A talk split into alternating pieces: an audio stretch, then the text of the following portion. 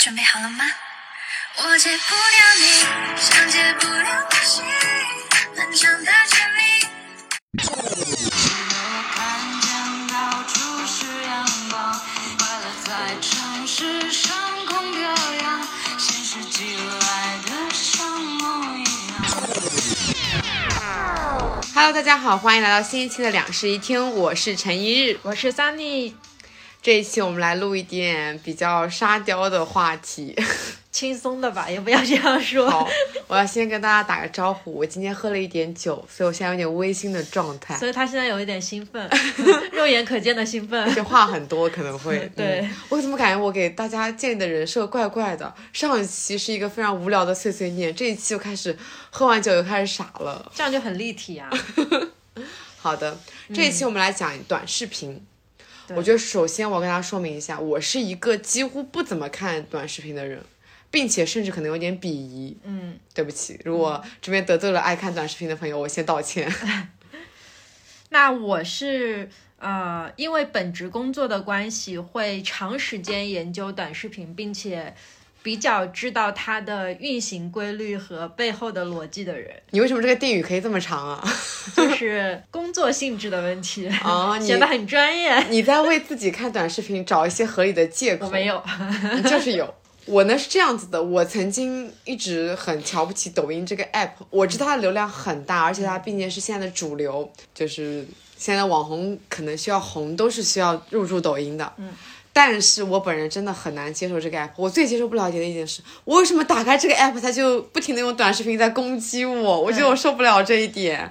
然后我第一次下载这个抖音这个 app 呢，我是因为有人在上面侵权了我的内容，我要去维权，我又下载了这个 app。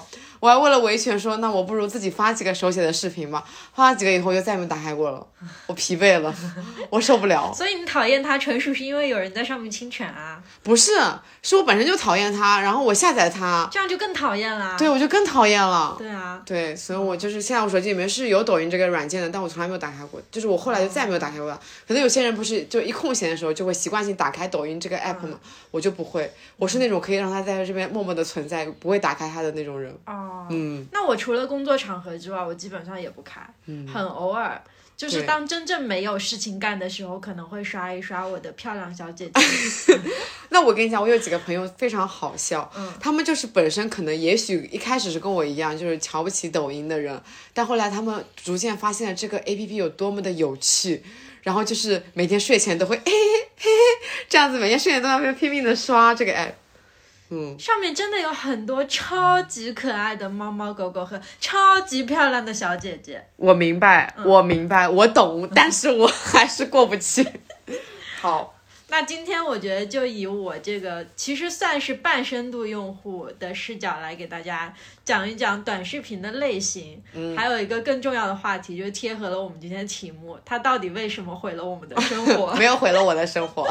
我也还好，嗯，但是其实按照真正按照叫什么工作来说，它其实算是成就了我的生活。那我决定我们要改一期这改一下这期的标题。我们这期标题原来叫做“，短视频是如何毁了我们的生活的”，我觉得有点太沉重了，不符合我们这一期话题的调性。哦，它不轻松。对我们这期话题其实非常的轻松，对，完全不会讲说很沉重的话题，就是这其实是一个安利向的博客，什么，竟然变成了一个安利向的播客。是我在是我在给陈一日安利抖音上面有有意思的东西，我一定会坚守住的，嗯，坚守住我的原则。但是我也会给到很多很负面的东西，嗯然后后面也会给到一些正面的东西。反正我觉得你先往下听吧。好，嗯我先说一类，我觉得它真的毁掉了我的生活，然后我又经常会花很多时间在上面的一类短视频，嗯非常的无脑。其实这个短视频的鼻祖你肯定看过，就是 Papi 酱。啊，Papi 酱我知道，对，但是 Papi 酱的视频不是还挺长的吗？我记得以前都会有那种几分钟的那一种类型。我说的是鼻祖。哦就是从它这一部分类型衍生出来的短视频，它这个类型可以归结为是什么呢？就是一人饰多角。然后呢，其实 Papi 酱它的剧本啊，我觉得写的还是不错的，就是很贴近生活，然后演每一个人演的那种个性又很分明。所以就导致大家在里面的共鸣很强，所以 Papi 酱的视频放到哪里都能火，微博能火，B 站也能火，然后抖音也都可以火。但是抖音现在火了一批特别弱智的这一部分内容，我直接给你看吧。我我今天今天三姨给我准备了非常多的视频，试图来给我洗脑。不是来给你洗脑，我是比较希望听到一个从来没有见过这一类，比如说像弱智短视频啊，或者扭来扭去的小姐姐这种视频的人，从他们的嘴里对这一类视频的一个新鲜评价，我很好奇，所以我准备了很多视频。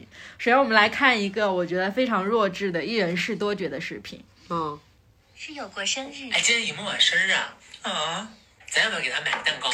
我都可以。你觉得呢，冯莹？嗯，订个小点的吧。这有啥的？我会点蜡烛。随意给你买的。咱们先一起拍个照吧。没了，抖音这是抖音非常非常非常著名的一个网红，叫马小马。我来给你解释一下为什么他的视频会很红，就是你看这些视频都平平无奇，对吧？但他每一部这样平平无奇的短视频里面，连起来就是一个大型连续剧，并且是侦探剧，就是你在这种小的、很小很小的细节里可以推断出后面的大剧情发展。所以意思是我单看这样一个视频，我是没有办法理解它整个的剧情的。对，因为我看这么一个就非常莫名其妙，并且我觉得他扮演的每个角色之间的差距并不大。挺大的啊，真的吗？除了发型的差别、没有没有没有没有，可大了那个个性。啊，这样子吗？嗯嗯，所以它火的其实在于它是一个连拼接在一起的一出连续剧。对，哦，那你给我单看一个，我的确看不懂。嗯，但是就是这个博主他比较有意思的点在于他的前一部，就是他拍了一个高中生活的那一部，然后他当时在拍的时候，所有人都没有觉得这是一部连续剧。结果最后他给他弄了一个大结局，然后大家看到那个大结局之后，恍然大悟是不是？大呼震撼，然后就去前面所有的里面去寻找的细节。哦，所以他其实是会在最后一集的时候进行一个超大的反转。对，但他其实所有的反转在前面都埋了梗。对，哇，那这个剧本还挺牛的哎。嗯。现在做短视频都这么内卷了吗？这个人真的是抖音非常非常知名的一个，就甚至是他的上一部高中片大结局的时候上了抖音热榜第一名。哇哦，那我有一点兴趣，想要就是看那种合集，就是把他的所有短剧情连但是在一起合他的上一部高中合集已经全部被他删掉了，为什么？就我也不知道内情，反正就是在更完之后上完热榜没多久之后，他就把他的作品全部清空，然后开始了大学片。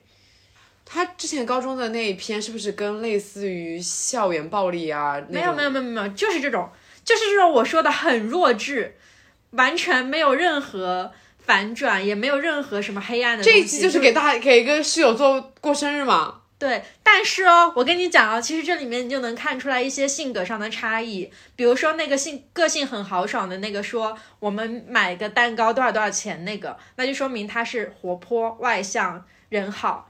然后呢，那个要把蛋糕藏在自己那里的那个女孩子，就是明显就是有心机。这样的话，她搬出来就会显得那个蛋糕是她自己买的。然后另外一个短头发、稍微自闭闷一点的姑娘，就是明显家境不好，所以她才会去问说这个蛋糕怎么那么贵。就是每一个里面，她都有自己的个性差异。我沉默了。我觉得我也算是个敏感的人吧。嗯，嗯，这也太需要我们这种观众做侦探了吧？然后呢，还有一种是，呃、这个视频我没有下下来，因为他的视频不让下，我我在线找给你啊，等一下。我想到了一个类型，就是我有关注的一个博主，我有关注的一个博主也是做类似这样子角色扮演的，但我看他是在公众号里面看的，叫季东森，我知不知？啊，他是他是，对他其实扮演上海的各种性格，然后他有一个非常经典的视频，就扮演上海的第十六号线，还有非常著名的段子，就是嘿嘿嘿吃香蕉，对都知道这个梗。这个他的名字叫丁丁猫，他是一个就更加、更加我说的这种偏这种类型的一人式多角哈。体育课的那些小桌子，这节课考三步上来了，好，大家排队一个一个来。哎，今天你要选扣椅啊？什么不了？我这是勇士的。你不懂啊？排队排队排队。Later。好，今天你来。搞错了，再来一遍。这不就是曾经中考的我吗？对呀、这个这个视频的嗯，想要传达的点在哪里？就是这是曾经的你们，你看你 get 到了共鸣啊，这就是这个视频想要给你的。这这个视频也能红啊？对啊，我不懂，我不懂这个世界，四十二点三万的点赞，我不懂这个世界。那我突然觉得我也能写很多他，的粉丝有七百三十六万我。突然觉得我也能写很多那种视频的脚本啦。然后呢，但其实啊，这种情景短剧他有做的还不错的。嗯，你知道三金七七吗？我知道演那个爱情片的，对，吴夏帆他们，我知道，我知道，我我没有关注他们的那但你应该，看过。对我在小红书看过他们。啊，他们其实算是这一部分就是有剧本的，并且饰演类别里面，我觉得拍的质量还真的算不错的一是啊个团，队。我觉得三金七七我一般，我吴夏帆他们那一批做做的真的很好，他们应该是有一个团队的吧？对他们两个是一个团队的，他们俩是一个团队的啊，对一个团队的，嗯，都是自己做编剧和那个主要是他们长得还挺长得看，好看，对，对，然后你就能看本子又又还不错，就是是有你能感觉到他们描写的很多情感的点是有打到你的，对。是真的有在反映现实问题的，对，嗯。而且他们其实整个剧本都是比相对比较完整的，有头有尾，有背景有结果。嗯，我觉得这是我能看下来的一个短视频。那我再给你看一个，我觉得相对来说比较搞笑，然后也是做的质量还不错，并且每一个视频我都会追的一个人，也是写剧本类型的。嗯，这个哦，我先给你讲一下设定啊。这个设定是什么呢？就是当零零后的孩子当了父母之后的场景。嗯，你在是的呀。天天熬夜追剧看小说，哎呦，我帮你拿，没事，咱们接了不对了，你不用给我客气。哎呦喂，我刚会了半天，你上我背呀！我迷惑了，这已经是搞笑视频里的天花板了。我不懂哎，他不是零零后当父母的一个设定吗？他小孩啊为什么已经可以这么的说话了？就是孩子跟父母的形象是颠倒的，这样才会产生巨大的差异，然后大家就会觉得嗯很好玩。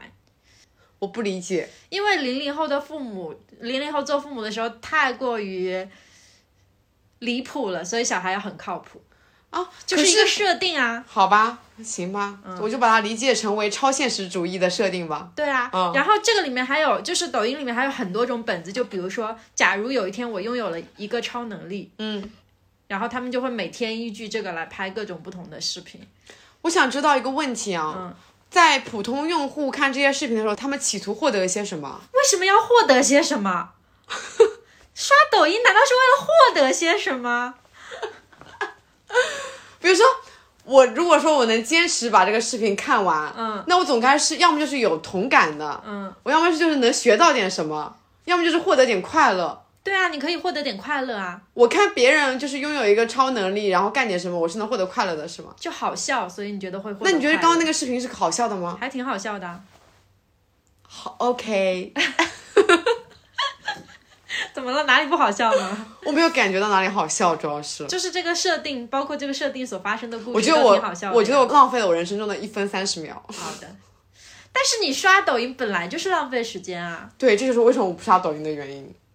回到为什么人不可以浪费时间？人可以浪费时间，嗯，但是就是大家在刷完抖音以后，会不会有一种那种落寞感、寂寞感，就是觉得我完啊全不会，这样我会因为觉得很快乐，然后迅速入睡。那我跟你讲哦，我之前就是刚刚下载抖音的时候，我觉得刚刚下载抖音的人一定会有那么一段时间沉迷于玩抖音嘛。嗯，你知道我刚下载抖音的时候，我其实基本上除了你刚刚讲的那个情感视频，因为它就是会一一连给我推荐好多个情感视频嘛，啊所以我就看了好几个情感视频。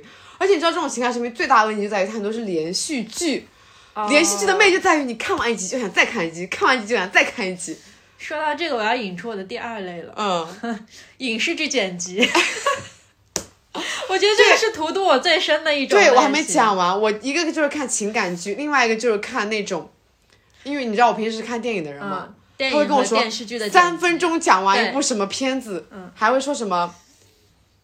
这个男生是小明，这个女生是小红，对对然后有一天小明跟小红怎么怎么怎么样，发生了什么什么事情，他一定会起个化名。对，嗯，然后我就觉得，我觉得我突然，我我当时有一种愧疚感，你知道吗？我看完那个三分钟以后，我觉得一方面愧疚感是我觉得我浪费了人生自己的三分钟，另外一方面愧疚感是我觉得我对不起这个电影的导演演员，嗯，我为什么要用三分钟来解构这部片子呢？嗯。但是我跟你讲是这样子的，电影是艺术啊，就是抖音上面它通常来说，这种剪辑号啊，现在目前大部分能火的电影都是那种极度有噱头，并且设定非常离谱的电影，所以也就意味着他解读的这一部分电影，你基本上现实当中是不会去看的。前几年我不知道，反正这几年都是这样的，就是那种啊，我懂了，就是设定非常的牛，但是他拍的很烂。对，嗯就是通常是这一部分电影，然后他才能在前面那么短短几句话里面就引起你的兴趣，然后对你对对对对，会想说，哎，你这么一说确？实有共鸣，因为我有时候看完那个三分钟以后，我就会去搜那个电影的豆瓣嘛，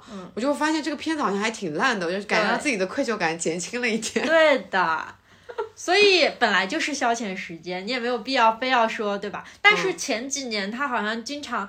经常会有那种就是院线电影解说什么，我觉得那个挺挺不好的。对，我觉得有一些片子，就因为电影对我来说，就真的是一种艺术。如果说你一就是比如说一部非常好的片，像像我举个例子啊，《肖申克的救赎》，你企图在三分钟之内了解《肖申克的救赎》到底在讲什么，你真的错失了这个片子太多的精华。它本来有两个小时，哎，但是你有没有想过，抖音的用户并不在乎电影是艺术这件事情？确实，你这么一说，确实，嗯，他们觉得电影就是电影，对啊，就是我因为我在很。多年前有一次是我即将要去电影院看一部什么电影，具体什么我已经忘记了，但那件事情使我非常的生气。就是我在看电影之前，在抖音刷到了那部片子的解说，然后我就一发不可收拾的把解说给看完了。看完了以后，我还很生气的点了一个不感兴趣，就希望他以后不要再给我推这种东西了。然后第二天我去电影院看完了电影之后，整个人就很落寞，因为我已经知道结局了。就是碰到这种很离谱的事情，所以我特别讨厌这一部分。是的，嗯。我有段时间就是非常沉迷于看这个。我从那一个从那一次之后，因为那一趟真的让我的心情很不好，所以我点了不感兴趣之后就很少出现了。嗯嗯，所以我我觉得就是因为看多了那一部分以后啊，我后来就不不刷抖音了。嗯，我觉得我对自己的对电影的愧疚感让我没有再刷过抖音。我倒没有什么内容的愧疚感或者什么，我就只是因为它剧透了我不开心而已。嗯，而且更可怕的是，当时我印象好深啊，他那个时候第一句话就把凶手是谁告诉我。哇，这太过分了吧！嗯，只要你点开那个视频，你就能知道。所以我就对他深恶。痛绝。但是后来好像因为版权的关系，就是这一部分变得特别特别少，然后大家逐渐就是开始剪辑那种网络上面已经有的，所以为了找噱头，他们就会找那种很烂的电影去解读嘛。嗯，嗯，这部分我们直接没有找例子，因为你肯定知道，对，我知道。我也知道你应该沉迷过。天呐，我连沉迷的类型都这么的垂直。唉，然后呢，说到我自己抖音的快乐源泉，我本人在抖音上面最常刷的只有两个东西，嗯，第一猫猫狗狗，第二漂亮小姐姐。这两类给我的幸福感真的是那种我睡觉都能被幸福醒的那种幸福感。我不知道你能不能理解，因为我自己身边我自己现在没有办法养宠物嘛，但我又很喜欢猫，很喜欢狗，所以我就会云吸猫吸狗。我我之前有段时间会看那个猫猫视频，嗯，而且我是这样子的，我一旦发现哪只猫特别好看，我就会点进那个宠物主人的首页，把他们家好多猫的视频都看了一遍。对啊，我也是，对然后再点个关注。啊，后面我就不会再他。们就会一直给我推这只猫，一直给我推，所以我真的知道很多长得好看的猫和狗，哦，就是你会有一点像是那种追星一样的去追那只猫和狗吗？也不是，我就是为了满足自己的一己私欲。那我就是觉得，因为看猫和狗的视频，就觉得心情会很开心、啊很舒服，我就会愿意刷一些漂亮的猫猫狗狗的搞笑视频。嗯，嗯，对啊，这就是我刷抖音的幸福来源。我跟你讲，我虽然不怎么看短视频，但是因为小红书现在也有在推行短视频嘛，对。而且很多抖音博主他们其实会把内容同步到小红书上，而且小红书上有一点特别好的是。它不是，它是你可以选择打开这个视频，而不是像抖音那样子，你一打开就全都是视频攻击。全那个，所以我会更习惯于用小红书来看视频跟图文，哦就你可以选择你看视频或者看图文，你想看图文的时候只看图文，嗯。你想看视频的时候可以点开视频来看，这对我来说是更舒服的一种方式。嗯然后，所以我一般会选择在小红书上面看一些呃情感也好，情感我现在也刷不怎么刷了，因为你知道情感看多了就都类似，大同小异。对，真的都类似。对，尤其是因为我们本身可能就本身情感比较丰富，然后也觉得自己也能写。没有什么感觉。但我其实看三进七，他们都是为了磕她颜，我真的觉得她长得好漂亮。是的，是的，挺漂亮的。然后就是猫猫狗狗也会有，就是你只要同不停的刷那个视频，你不看漂亮小姐姐吗？我不怎么看哎。哦，看美女真的能使人超级愉悦。我不允许男生看美女，但我特别允许我自己看。你好双。标啊！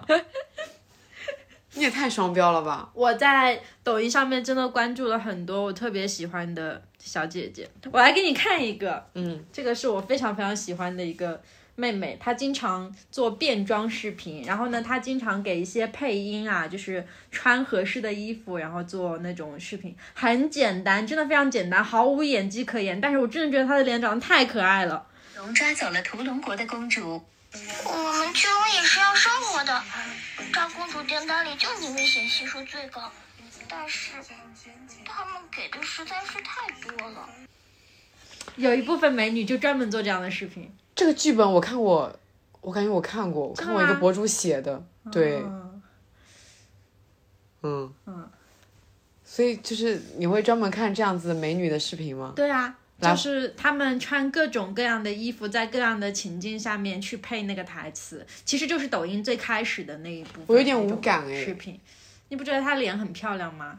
就还好，那可能是因为这个脸没有足够吸引到你。如果他的脸长在你的审美点上的话，你就会很爱看这些视频。哦，嗯，我就是因为这一部分女孩子的脸真的长在我的，就我的梦中情脸。我似乎好像没有沉迷过这个类型的，嗯，但我那你会不会看帅哥？我有段时间看过有一个叫做小鱼，你知不知道？小鱼海棠吗？对，小鱼海棠，哦对他就是会在路上随机抓帅哥，然后来拍那种换装视频怎么样的，拍那种情侣照。对，我有段时间看过这个类型的视频，嗯，但好像也还好，没有很沉迷于看帅哥。哦。我怎么回事？为什么？我我反正我认识的女孩子通常不是特别喜欢看美女，就是一定是特别喜欢看帅哥。但是现在喜欢看帅哥的女孩子非常少，因为抖音上帅哥真的都很油。我好像都还好。我怎么回事啊？我怎么说也是个颜控，怎么会这样子？对啊，嗯我觉得可能是因为他们给我的感觉太虚妄了。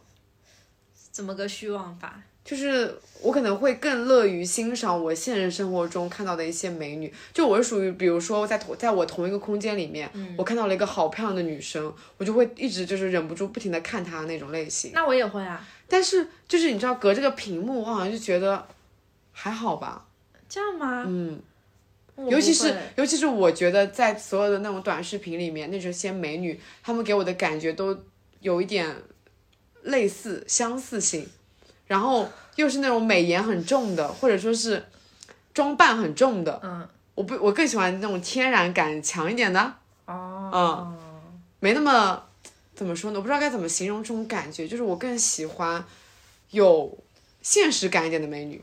你就是喜欢在立体的那种下面看美女。对我有时候也会刷那种明星、女明星的那种看电视剧的时候，有一些那种很弱智的电视剧，不会因为主演长得好看，然后你追下去吗？你没有这种情况吗？不会，你只会因为剧情追吗？我会因为就是我现在时间很多而这个追这个剧。那其实你追这个剧的本质跟看抖音也没有什么区别啊，是不是这个道理？有一点吧，但我觉得我追这个剧更像是我想要把它当成一个 BGM 在那边放，但是抖音的话，它会把我的注意力给吸走，你知道这个差别吗？就是我可以把这个剧换成一个音乐，嗯，或者放成一个广播剧，嗯，就我可以把注意力没那么放在这个上面，但是抖音它最可怕的地方是。我想要做一件别的事情的时候，然后只要我在这边放抖音，我的注意力就会被迅速吸走。嗯，知道吗而且它需要滑动，对，对，我觉得很不行，它为什么不可以自动播放？它要是可以自动播放的话，那确实解放双手。是啊，嗯，它是不是就是为了让大家不停的把关注度放在这个东西上面，所以它就设置了你必须滑动，然后才能到下一个视频。对啊，我突然想起来一件很好笑的事情，我妈妈是会在抖音上面追那种自制剧的，而且这种连续剧的那种，你懂吗？就是一个剧情放几十集的那一种。哦，我知道，就是那种韩剧，然后被他们剪成一不是不是，就是是自制剧，自制剧，那不就是我刚才给你放的那几个？有一点像，它会剧情更像连续剧一点，就会有扮演，然后有场景啊，怎么样的。然后我妈有一次看那个剧的时候，不小心睡着了，然后你知道，她不划走就会一直放，对，一直放，一直放，嗯，然后我妈睡着了，嗯，所以那个视频在我耳边重复了几十遍吧。我能想象那个场景。反复的播放一样的台词在那里，你可以把他手机摁成静音。我惊了。但是我跟你讲，我碰到过最最崩溃的事情是我在出租车上的时候，那个司机他会每到一个红绿灯的时候就滑下一个，但是在中间的路途的时候，他的手是不能离开方向盘的，所以就会有一个视频放很多很多遍。我至今为止都记得那一条路，所以抖音什么时候能开发一下自动播放的功能？我觉得它应该是不会开发的。嗯，也是。我觉得下面几种基本上就是那种比较杂乱的类型，然后相对来说会比较有代表性的我，嗯、我可以给你看一些我觉得质量还不错的视频，就没有那么糟糕的，比如说像美食类别的视频。嗯其实美食类别的视频里面有一些做的还真的还挺不错的。嗯呃，我个人觉得抖音的美食，一个是速度会比 B 站和小红书要快很多，因为它是短视频嘛。然后其次是它会用最大的那种就是声音声感来吸引你看下去，它会相比其他视频要可能要更活泼一点。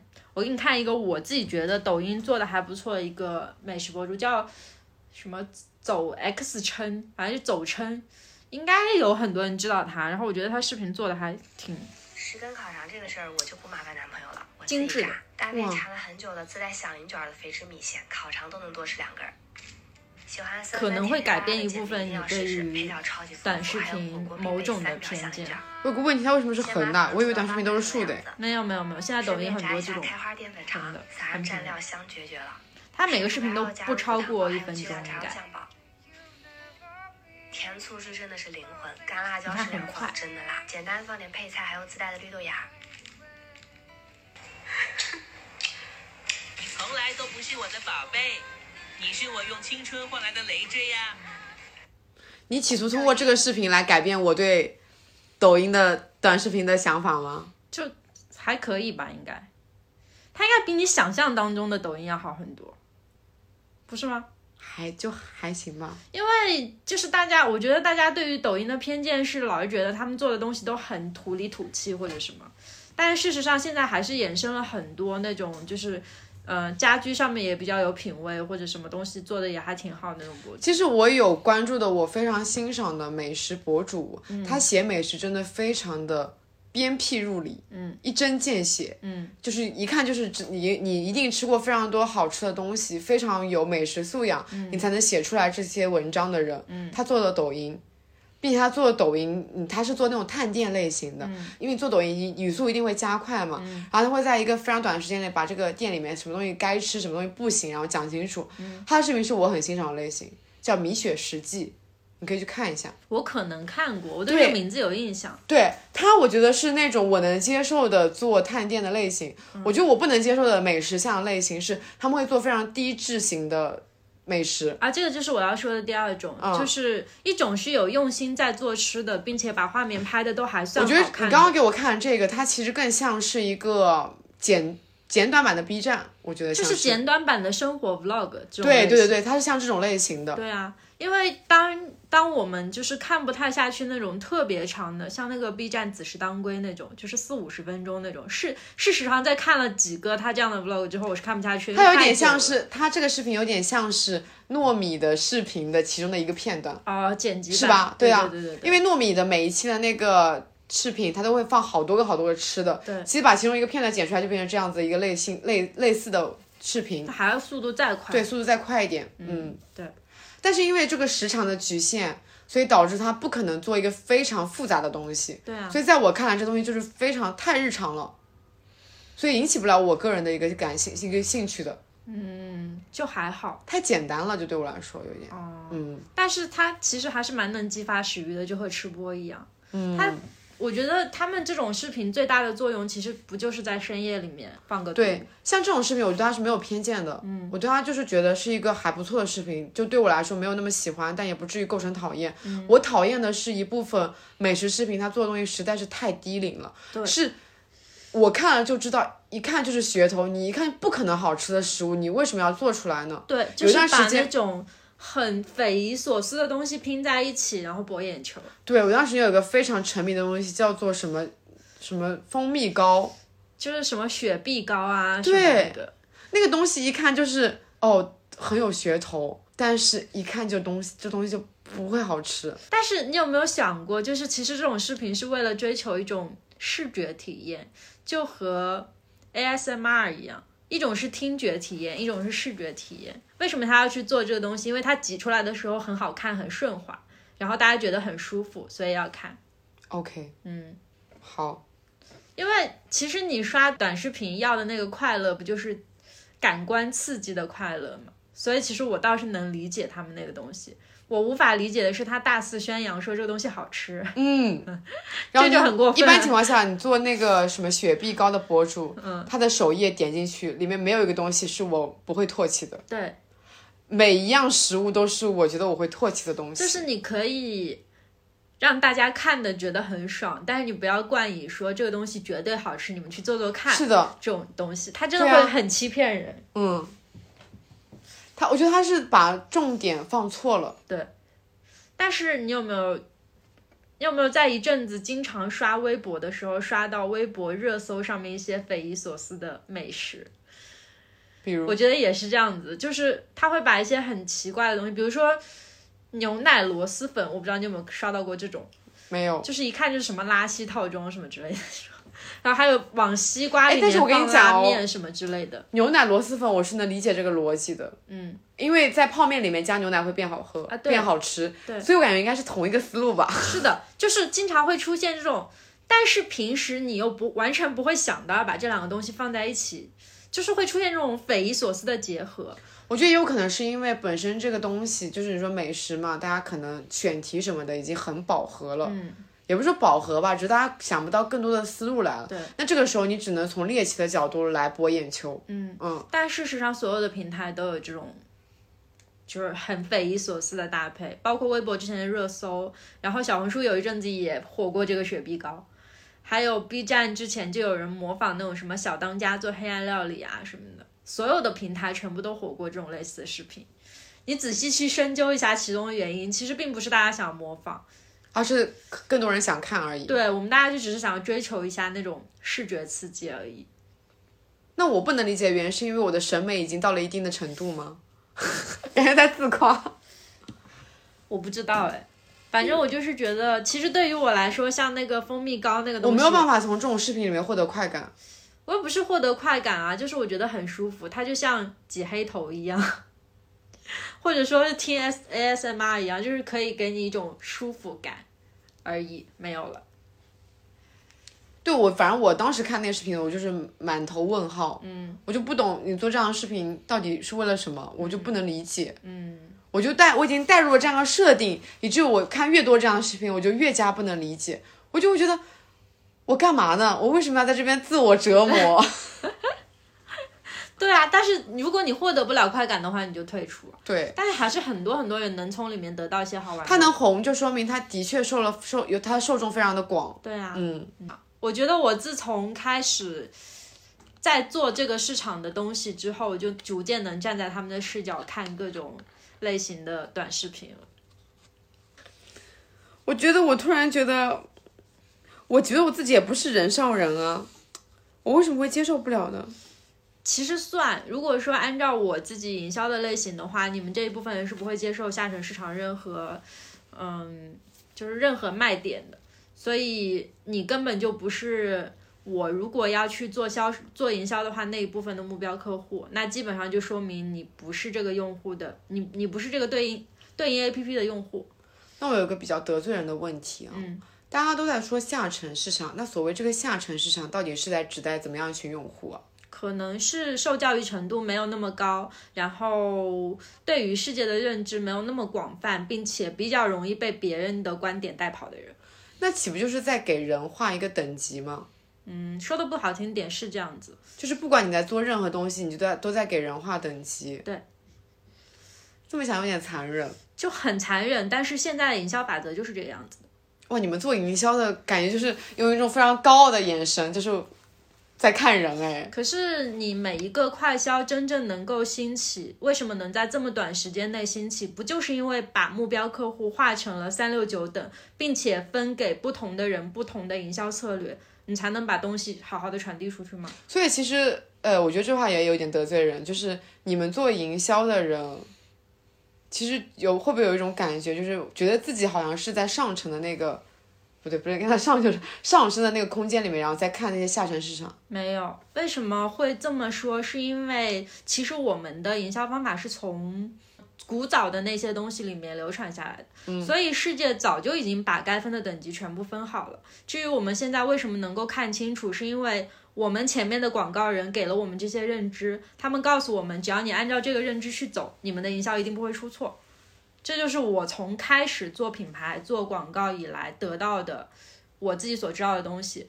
然后，至于说我们该怎么去把我们前辈留下来的东西沿用下来，其实就是看现在的市场。面变成了什么样子？不同的人会看什么样的广告？大家会看什么样类型的短视频？我们去研究，并且把它带入到之前前辈发给我们的这一部分东西里面，然后再用同样的规模去售给他们。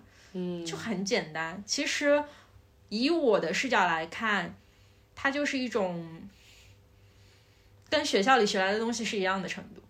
嗯，而且我也不会真的觉得说。你是某一部分目标用户，你就很高尚，或者你是下沉市场的用户，你就可能低质或者什么。我这我完全不会这么想，因为我自己也会刷抖音，我自己有的时候偶尔也是下沉市场的人，那我偶尔也会是一级市场的人，就是在不同的情况下，我也是不同的目标客户，所以没有必要去觉得别人怎么样。嗯嗯，我觉得我也没有觉得别人怎么样，嗯，我只是我觉得我好像没有办法成为那一部分人。对啊，那就没有关系啊。嗯嗯。好，我们继续。哎突然聊到了一个 其他的话题。对，嗯。然后你有没有看过一种视频，就是卖货类视频？我觉得你在别的平台应该可能没有看过这种视频，就是有一个主播他会坐在这里，然后比如说我今天要卖的是什么呢？比如说我今天要卖咖啡哦，我就说要卖咖啡，然后对面的人会问说九十九块钱能买多少包咖啡？然后呢，我就会说十包，他说啊，才十包，我十五包。啊，才十五包，然后二十包，今天晚上来我直播间就有二十包，九十九块钱二十包咖啡等着你，就是这这一类视频，非常非常多，每一个直播的预热前面都会放这种视频。不得不说，嗯，我甚至没有进过李佳琦直播间。啊，但是李佳琦直播间是真的很优惠啊。对，但是我甚至没有进过李佳琦直播间。嗯，那你对这种直播抗拒的原因是什么呢？聒噪，我觉得跟我抗拒抖音的原因是一样的。哦，我觉得我一进去好像就被很多东西裹挟了。你知道我有一个很奇怪的能力，嗯，我可以看完李佳琦一整场的直播，然后一个东西都不买。那确实很强吧？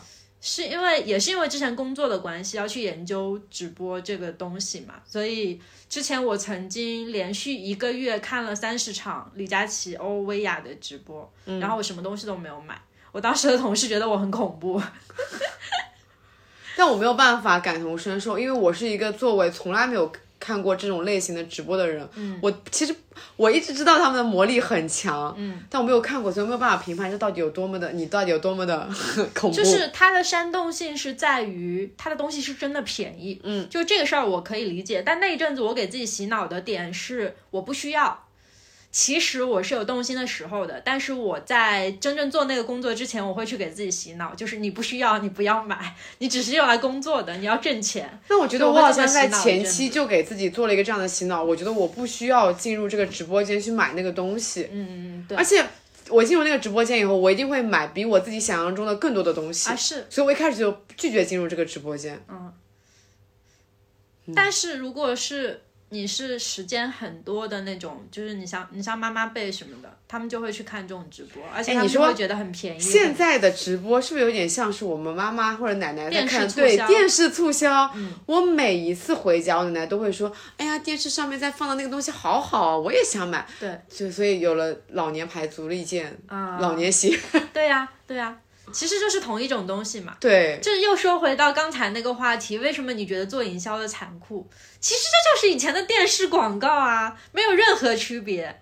我看的所有营销材料，其实都是那一部分人留给我们的东西，所以其实时代在变，但它的内核是一致的它的的，本质是一模一样的。它只是换了个形式在给我们进行洗脑。对，嗯，所以我一直以来觉得我做这个工作还蛮耍小聪明的，因为其实就是一个固定的东西往里面套就好了。就是我觉得任何人学一学都能来做，我一直是抱着这种这种观念来看我的工作的。嗯，说回刚才那个直播，说回刚才那个那种视频，就真的是。怎么说呢？我明明知道这个人他下一个他下一个一定会说出来，比如说九十九块钱要买二十包这种事情，嗯，我还坚持会把这个视频看完，就是因为我想知道他多少钱要卖多少包这种东西，你也是很无聊哎，真的很烦。就是你已经深知他的套路跟桥段了我。对我深知他最后会爆出一个数字来卖多少多少东西，但是我就是想看他到底要卖多少。我特别讨厌这类视频，但我还是会看完，为了什么呢？就为了看一眼那个数字，然后才会安心。这是一种强迫症，我自己觉得。OK，就是当我已经看到这个不品牌了，理解特别是你看像那种很熟悉的品牌，比如说像拉面说，他突然间点进去告诉你九块九能买多少，你不好奇吗？九块九能买多少包？会在他的直播间，对啊，那你就会看完，他会报出一个很匪夷所思的价格，然后，但是我觉得你最神奇的是在于，嗯，你明明知道那个最后的价格是匪夷所思的，嗯，你居然能忍住不买。是这样子的，就是他这个是直播前的预热，预热的意思是什么呢？就是今晚来我直播间，你可以在我直播间购买到这个，哦也就是晚上还要再去，哦所以我才会不买。如果他的视频链接直接给我放在下面了，我可能真的就买了，就是我熟悉的。但是通常来说都是要去他们直播间里购买的。嗯，所以抖音现在大力扶持的东西其实是直播，然后不是那个视频链接。啊我懂了。对，你这么一说，我有个朋友就不算很熟的朋友啊，嗯我发现他在做女装，但是我怎么都找不到他的淘宝店。嗯，我后来才明白了，原来他的他的那个女装店只在抖音卖。啊，就是抖音小店嘛。对，而且好像月销非常的高，嗯，他很辛苦，早上从早上十点钟就开始直播，对，一直直播到晚上，嗯，我震惊了。真的会有很多人在抖音买衣服。而他只做抖音的店铺，他甚至都不上淘宝，嗯，那可见他这个流水非常非常的大哎。对啊，其实你有没有想过，就是那种小商品市场的线上版？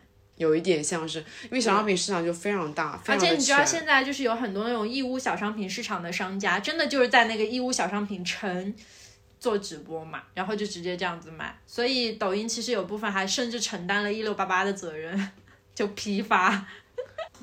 我觉得今天我彻底认识到自己是一个短视频小白，嗯，我对这个世界了解的太少了。但是。哇，抖音真的，我跟你讲，现在市面上面大部分我们这一期该不会被抖音封杀吧？抖音也不会听到我们这这种播客吧？应该没有抖音的人关注我们吧？应该不会吧？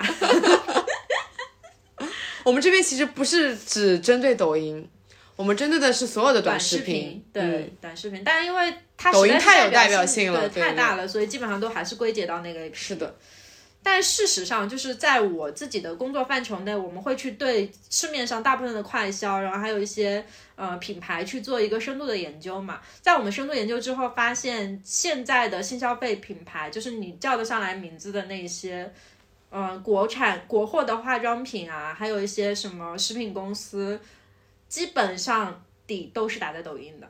就是这个数据，你可能都不敢想。我之前老是以为有很多品牌它会做的很有质感，比如说像那种。呃，所谓的就是还还不错的那种品牌，像元气森林什么的这种，已经做得很有质感了，对吧？然后还有那个什么北海牧场啊这种，但实际上他们的流水大部分都还你知道吗？集中在元气森林跟北海牧场其实一啊是同一家，对，是同一个公司，这个我知道，嗯就是他们做的这种。我真的觉得看上去并且喝上去都已经还算不错的牌子了，价格也没有说很低，它的大部分市场都还在这种短视频市场里，所以很多东西跟我们认知的可能确实会有那么一点不一样。我觉得是呃。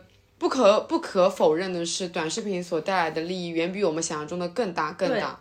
我自己以前其实是很不愿意接触短视频这个领域的，但是当我真正开始完全进入到营销这个行业之后，就开始搞品牌、搞营销之后，我发现这根本就是一个完全不可能舍弃的市场。对，嗯，然后我才成为了他们比较算是比较深度的一个研究的用户。所以其实我刚才上面所讲到的所有类型的短视频。都会就怎么说呢？他们的广告费或者是坑位费，真的都高到就是你不敢想象的程度。我可以这么说。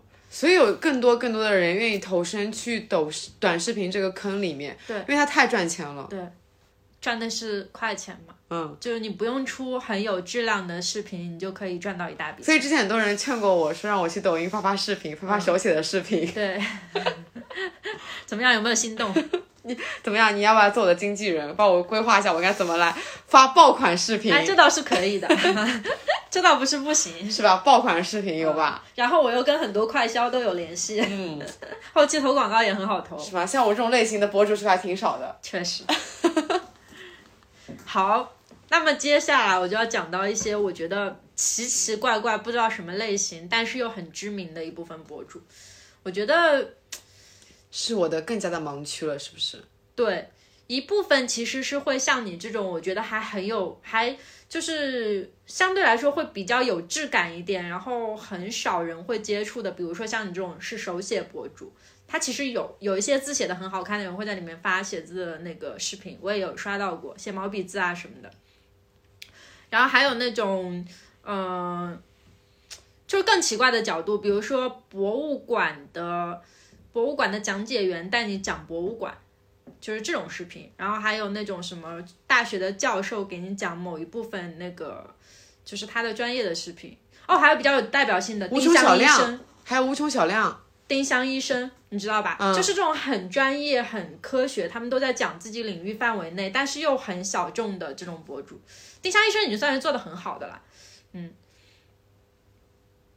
就归结为奇奇怪怪，不知道什么类型，但这些我觉得算是科普类的，我能接受哎，也不一定是科普类的，嗯，就像你手写的话就不是，那还有画画类的，对吧？嗯嗯，然后还有一些就是那种像无穷小量博物馆，然后或者说医生，还有那种我感觉这种都算科普类的，这种算我是比较能接受的那种类型，因为它就是能用一个非常浅的入门的那种方式来让你快速的认识到一个什么知识嘛，啊，对，嗯。嗯。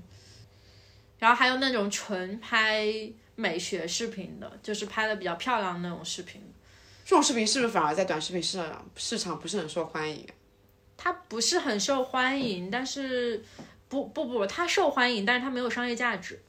嗯，就是大家会觉得，嗯，你拍的很好，它只是传播美而已。对，它转化，它转化不了。对，我觉得这这一部分就是我刚才说到的这一部分，其实好像商业价值都挺低的。就除非是比如说你是那种什么化妆品科普的那种，可能还能接接广告。哦，那我感觉这一类就像算是为爱发电了，是吧？嗯，有一部分，但是你知道抖音也有流量激励的，所以也不能说是为爱发电。就是现在各个平台内部的政策，其实大家都就心知肚明，只要你有流量，你就必能必定能获得钱。对，你看罗翔老师，他其实也没有办法植入广告啊。对，对他有，但他有商业价值，他有流量啊，对啊，他有扶持啊。嗯，罗翔老师其实他在抖音有很多就是剪辑他视频的那种号，都赚了不少钱。都叫张三是不是？对，都是法外空度张三，什么张三的一生日记啊什么之类的，就是感觉都是通过那一部分流量赚了很多钱的人。嗯嗯，所以。就是千万种你想象不到的，我觉得很奇怪的类型。哦，还有一种游戏解说，是不是？啊，对，游戏解说这个，我觉得因为不是你的领域，所以我没有想。但我经常有看到别人在刷那种呃，L L 啊，不对，叫什么来？王者荣耀的那种打视频，看到他们在那边互相打。然后的那种对战对战视频，就是会给游戏配音配解说，这种类型通常都是他本身可能是一个游戏主播，他每天晚上要播，然后呢他会把他播的部分录屏下来，录一些比较好玩的，然后再去配那个配音。当中呃有一些有一些那个主播，其实我个人都还蛮喜欢的。有一个抖音非常头部的主播叫一条小团团，他呢不是播王者荣耀，他是播吃鸡的，电脑那个吃鸡的。他每天剪辑的视频不是游戏视频，我给你看一条，一条小团团的，他就很可爱。我今天迟到是有就他原本的声音啊。昨天晚上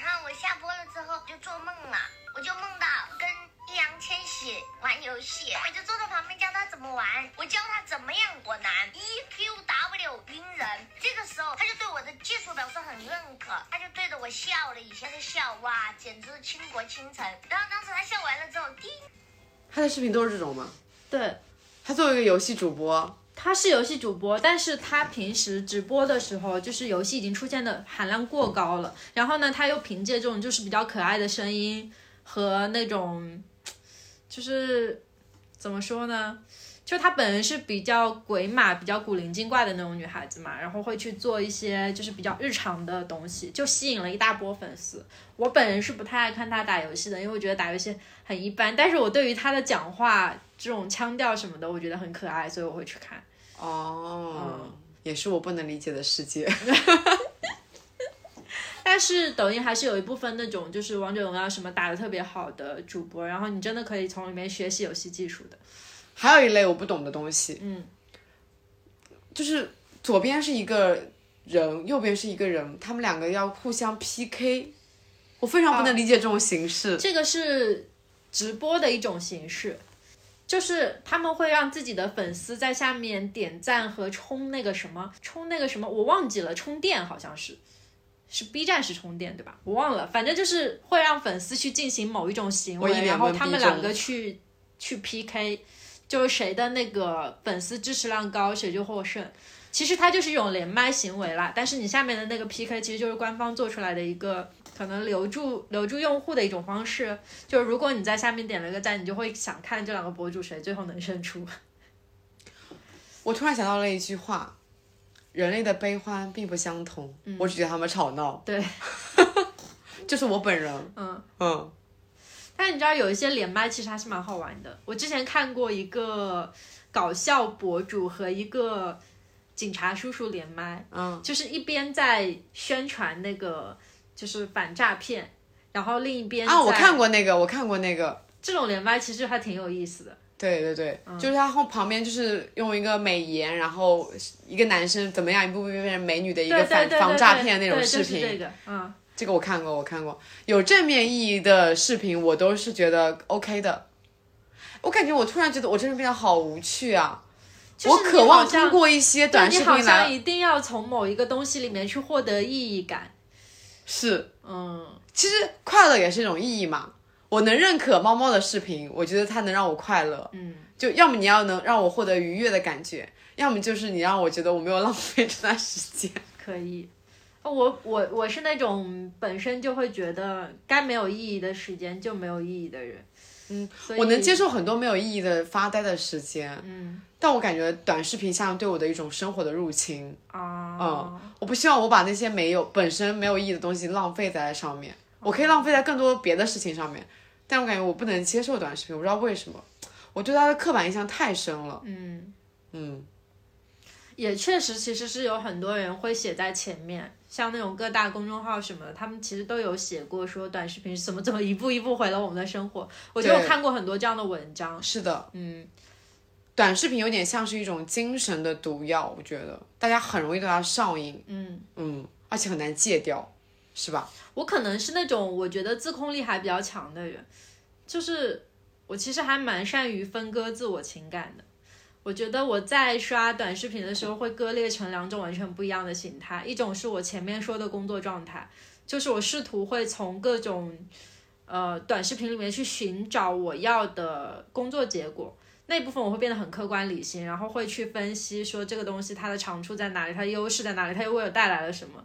然后另外一种割裂的状态就是我会什么都不想，直接就去刷它。就是你刚才说的那个发呆状态，对于我来说，刷短视频可能就是一种放空状态，我也不去想它要带来什么些什么，我嗯就机械的去刷它，然后并且从中获取一些感官刺激。我觉得能明白，我觉得能理解，就是可能我们大家习惯的方式不一样。我们就比如说我在那个放空的状态，我更喜欢刷一些文字、图片相关的东西。我不，我只是不习惯用一种视频的，就是很吵闹的方式来入侵我。嗯，对，我就只是大家选择的方式不一样而已。对，嗯，这么说的话，其实嗯，是的，就比如说我可能也会对图文上瘾，我可能就刷微博、豆瓣、小红书、有上瘾。其实像豆瓣小组，它也很没有意义，但是我们也可以一直刷一直刷。对，我觉得我只是更习惯用一种文字跟图文的方式来解决我那部分的无聊。明白。对我感觉我只是没有办法接受短视频。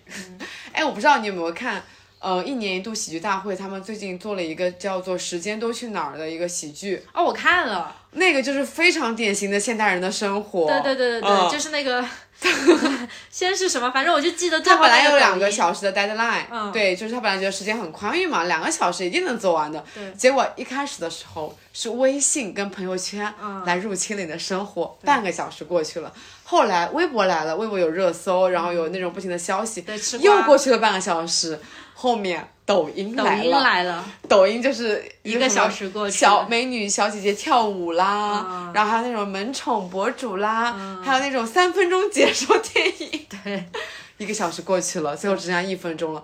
那个真的太现代人的生活了。我觉得现代人的生活真的，我觉得大家就是之所以能认可那个喜剧，就是因为很多人的生活就是这样子。嗯嗯。你还有什么要补充的吗？我安利一些我觉得还不错的短视频吧。好，我要不要给你看呢？我有一个其实还蛮想给你看的，是我觉得很治愈的一个人。你不觉得我现在还挺麻木的吗？嗯，对，我觉得你现在挺麻木的。这个这个博主叫林依轮，他是福建的一个，就是一个一个他他他的那个他的抖音拍的是一家人的生活 vlog，然后他作为是一个妈妈的角色，他们家里面还有两个女儿，还有她老公。然后这个视频呢，他是拍的很，就是很日常，但是你会觉得哇，这个家庭好温馨啊，就是这种感觉。我，你居然出来一起去逛街吗？对，好周末哎！我也想晚一点回家，只要你妹不找我。那你看优品，走哦。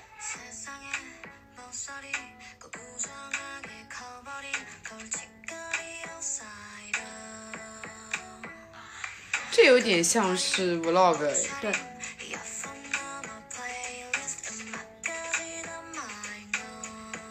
主要是他们家人的个性都很可爱。这个妈妈是一个我自己觉得还蛮聪明而且很温柔的一个人，然后两个女儿都很懂事，很有礼貌。可先跟你洗一下好不好？我要吃你做的。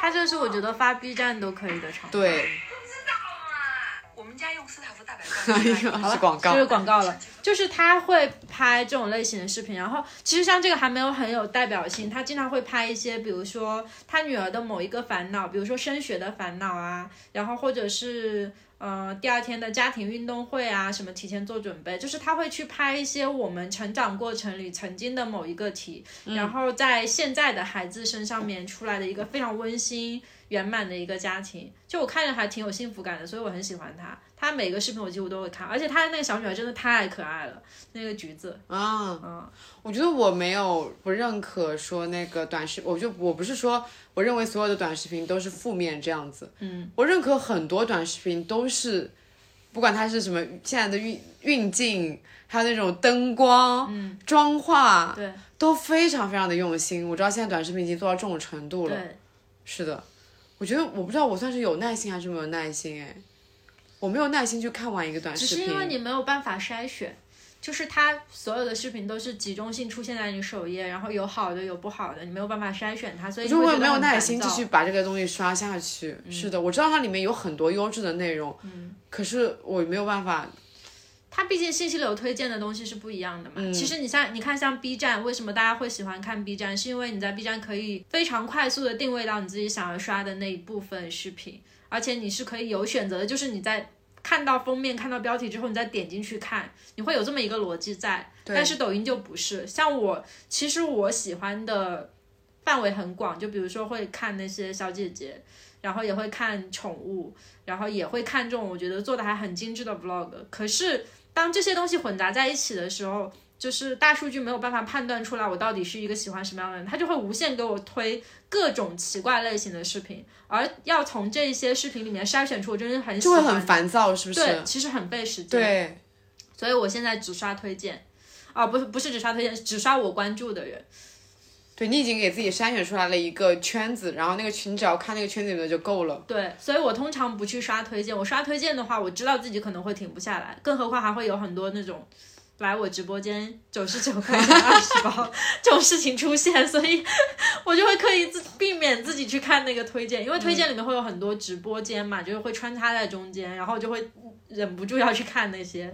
所以我就会转向到我关注里面，但是事实上它的信息流做的还是很垃圾，就是对于我们这种希望选择自己框定一部分范围的那个用户来说，我觉得抖音不是一个特别好的选择。嗯，但是有一些博主他真的就只在这个平台更新，而且很优质。对他不在别的。所以我还是没有办法放弃这个平台。包括现在也有很多人在说，现在的古装剧做的还不如某些短视频博主的那啊种优质。对你知道吗？他们会之非常认真去参考那种本身的造型啊，怎样的。说到这个，我刷我之前刷到过一个非常离谱的直播间，就是那个花西子的直播间，他们是让主播去穿了那个旗头和和就是那个清朝那个服装，然后坐在那里面说什么说什么。呃，本宫今天什么什么给大家推荐一个什么什么东西，就是完全把自己带入到一个妃子的状态里面去做太内卷了。我的天呐，我当时大为震撼。然后那个直播我看了半个多小时，就为了研究他到底是一个什么样的形象。我真的觉得很震撼。就现在会有很多这种，然后我之前其实还看过很离谱的，就是什么卖野生奥特曼什么的，我不知道你有没有看过这种视频，就是他的直播已经卷到往各种奇怪的方向发展的那个，所以其实短视频也已经，我觉得也已经很内卷了。对，我们来总结一下吧。嗯，其实类型说的已经差不多了，我觉得还是总结一下，就是，那你觉得现在这个标题应该叫什么呢？谢谢你短视频。我们这一期视频到底在，我们这一期播客到底在讲什么呢？是在讲说它到底给我们带来了些什么，还是其实我归根结底还是觉得，呃，我分裂在两种不一样的状态里，但是事实上，大部分人都是处在于我后面那个状态，因为不是所有人都会像我一样，对，一个是不是所有人都会像你一样去免疫？第二个是，我觉得还是很少一部分人会因为工作而去接触到短视频。短视频现在真的是主流，我能深切的意识到这一点。对，所有人都要抓住这个风向，嗯，不管你是讨厌它还是喜欢它，你都必须抓住这个风向对，。就是你一定会去碰到它。，对，嗯，那我我们还是我有，我觉得我有点自视清高，我觉得 那这么说好了，我觉得就是短视频，其实它作为一个商业性的东西，它是成就了一部分人的。比如说像我这种，嗯，需要靠它来工作，并且就是在我们行业里面，他算是必不可少的一个地方的人。然后另外一部分就是彻底毁掉了大家生活的那一部分，我觉得就是用户嘛，工作和他无交集的用户。我觉得也不是哎，嗯，有些人可以从他从短视频获得很多快感啊，快乐啊，就是是快感，但是会空虚啊，就是你说的那种既快感又空虚的状态，很矛盾的状态。我觉得很多人都会有，不是所有人都能很清楚的区分掉自己的精神状态到底是什么样子的。尽管我个人是并不认可短视频这样的一个形式在入侵我们的生活的，但我觉得没有办法否认，短视频真的给很多人带来了快乐。嗯嗯，就抛开它那个之后的空虚感来讲吧，那个当下其实是快乐的。那个当下真的给很多人带来了快乐。很多人因为短视频，因为沉浸在短视频里面的那个世界而感到自己觉得是快乐的，包括很多可能本身情绪是一个很低落的人。那些短视频给他带来了快乐，我觉得这是非常正面的一个引导，没有无就是没有任何问题的。完蛋了，我们这一期已经变成了一个正向安利了，是吧？大家不要听我们的 去刷短视频。没有，我觉得这是一方面。然后我觉得我们不认可的只是你过于沉迷这个东西，而忽略了现实生活。嗯它可以是暂时的消遣，但它不可以是一个长久的状态。嗯而且有一个很大的问题是，我觉得这一部分视频会逐渐消磨掉大家的那种就是文字阅读欲，对，然后逐渐消磨掉大家对于某一件事情的认知能力，就是你会被一些嗯很简单的观点或者很快速粗暴的观点去带着走，然后逐渐去失失去你自己思考的能力。我觉得这个是一个很，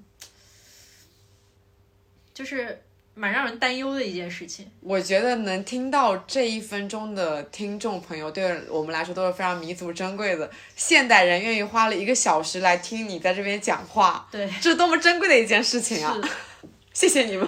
嗯，这一个小时你们可以刷多少短视频呢？对啊，对啊，所以我觉得能听播客的人都非常的珍贵。嗯，对，说起来，你在听一个小时的播客。获得的东西和你刷一个小时短视频获得的东西是完全不一样的。我觉得这个就是为什么短视频会毁掉我的生活，因为我刷了一个小时短视频之后，其实我没有从里面获得任何东西。就甚至说的不好听一点，我去看白痴偶像剧，我都能在一个小时之内获得一些什么。没有，我觉得如果说你那个小时都是非常充足的在刷猫猫的、狗狗的、美女的视频的话，你那个小时还是快乐的啦。快乐很重要啊，也是。就不要说自己什么都没有获得，快乐还是很重要的。嗯，对，好矛盾哦。对，就是它，我觉得它的存所有事情的存在，它都是有那种矛盾的意义的。对，嗯，我们这边只能给大家的建议就是可以适当的享受那个当下的快乐，但是千万不要过于沉迷。嗯，你要自己有那个把控力。假设你觉得自己没有那个把控力，你就要像我一样，干脆免疫掉，干脆就不要看了。所以，我们今天是一期吐槽视频，是吗？吐槽播客。有安利的部分嘛，也有吐槽的部分嘛。嗯嗯，那就等于废话，说了跟没说跟没说一样。哎，这不就是我们播客的日常吗？嗯，说了跟没说一样。天天都在讲废话。对，嗯，但我今天还是学会了很多。你有大开眼界吗？嗯，感受颇深。我现在脑子里面都是那个九块九到底能买到多少？那个真的荼毒我太久了，我天！我下次再看到我就把它存下来发给你。对，我今天一下子没有找到。我跟 Sunny 的对话里面其实有蛮多都是他给我发了一个某一个链接，然后我点开来看一个视频。对，我很少给你发视频吧？我觉得是的，你经常给我发那种帖子会比较多一点。对，我就很少给你发视频，我可能本身真的看的比较少。嗯。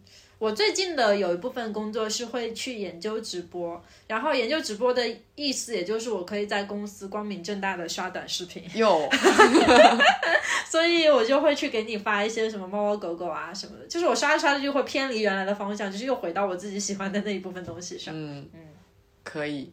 好，那我们这一期讲的其实也差不多。对，我们想要讲的也都讲到了。嗯，毁这个字还是有点太重了。是的。嗯嗯。这期标题就在意吧，反正这个标题也最后是我想。呃，谁能想到呢？直到现在我们还没有想出标题是什么。不重要，没关系。嗯，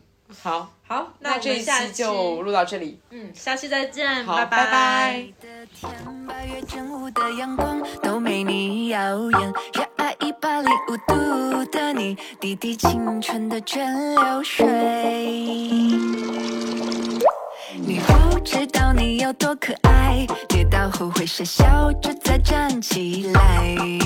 你从来都不轻言失败，对梦想的执着一直不曾更改，很安心。当你对